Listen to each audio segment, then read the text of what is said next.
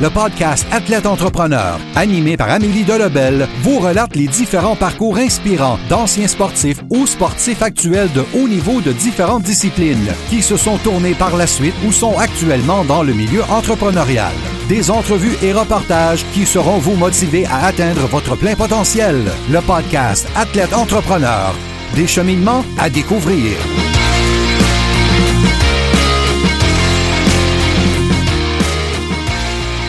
Bonjour à tous, ici votre hôtesse Amélie Delebel et je suis très heureuse de vous accueillir sur mon podcast Athlète Entrepreneur pour cet épisode 025.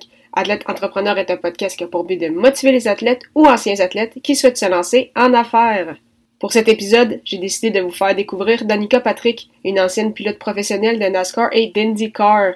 Comme beaucoup de jeunes pilotes, elle a débuté dans cet univers à l'âge de 10 ans en faisant du karting.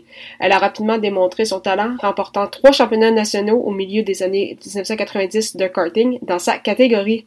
Voyant son potentiel, ses parents ont accepté qu'elle quitte les États-Unis pour poursuivre son apprentissage au Royaume-Uni en 1998 à l'âge de 16 ans. Patrick est resté en Europe jusqu'en 2001 avant de revenir au Wisconsin par faute de financement.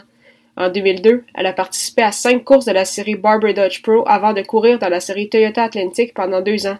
Son meilleur résultat a été une troisième position au classement du championnat pour la saison 2004, où elle est devenue la première femme à remporter une pole position dans la série.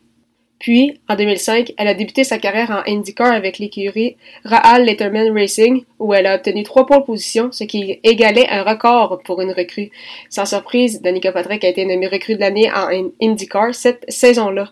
L'Américaine a continué de s'améliorer les années suivantes, terminant au sixième rang du classement général des pilotes en 2008 avant d'améliorer cette marque dès l'année suivante en terminant au cinquième rang, ce qui sera sa meilleure position en carrière en IndyCar. Cette année-là, elle termine entre autres troisième lors de la prestigieuse course des 500 000 d'Indianapolis avec l'écurie Andretti Green Racing. Il s'agit de la meilleure performance réalisée par une femme de toute l'histoire.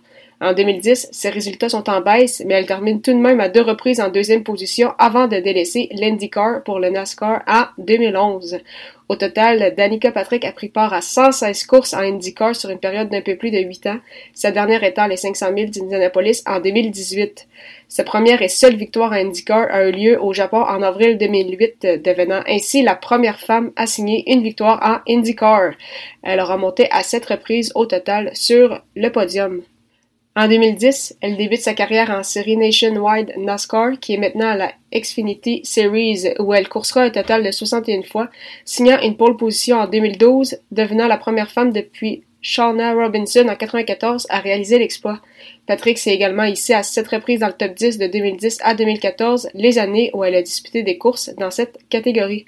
Puis, en 2012, Danica fait ses débuts en série sprint, maintenant la série Monster Energy NASCAR, où elle a pris part à 191 courses en près de 7 ans. Elle est devenue la première femme à remporter une pole position, soit lors du Daytona 500 en 2013, où elle a finalement terminé au huitième rang.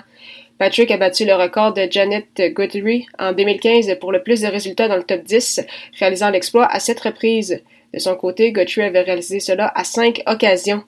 Danica a cessé la course à temps plein en 2017, mais elle a pris part aux courses du Daytona 500 et des 500 000 d'Indianapolis en 2018 avant d'annoncer officiellement sa retraite. Contrairement à plusieurs anciens sportifs, Danica Patrick a admis en entrevue qu'elle ne s'ennuyait pas des pistes en tant que telles, mais beaucoup plus des objectifs qu'elle se donnait à chaque course. Pour elle, se donner des buts et les accomplir est très important dans la vie. Celle qui a été pendant longtemps l'une des porte-paroles de l'entreprise GoDaddy a vu ses parents travailler très fort avec leurs entreprises et c'est ce qui lui a également donné envie de se lancer en affaires. Aimant beaucoup le vin, elle a acheté en 2009 un terrain en Californie pour la production de raisins. Les premières ventes des bouteilles de son entreprise Somnium Wine, qui signifie en latin rêver, n'ont eu lieu toutefois que beaucoup d'années plus tard, soit en 2017. Il faut dire qu'en raison de sa carrière comme pilote, ce projet a pris beaucoup plus de temps que prévu à voir le jour. Cependant, Danica Patrick ne voulait pas que se lancer dans le vin. Également en 2017, elle a sorti sa propre ligne de vêtements Lifestyle Warrior, même si à ce moment, elle ne connaissait pas grand-chose au niveau de la conception de vêtements. Ces morceaux se vendent maintenant sur la plateforme HSN, qui euh, signifie donc Home Shopping Network. La même année, Patrick a sorti un livre Pretty Intense qui deviendra également un podcast en 2019. Comme quoi la femme de 37 ans sait comment se tenir occupée et aucun doute que d'autres projets verront le jour dans les prochaines années. C'est ce qui met fin à cette émission. Merci beaucoup encore une fois pour votre support et en souhaitant que vous ayez aimé ce 25e épisode officiel d'Athlète Entrepreneur. N'hésitez pas à consulter mon site internet ameliedelobel.com pour écouter tous mes épisodes de podcast et lire mes derniers articles de blog.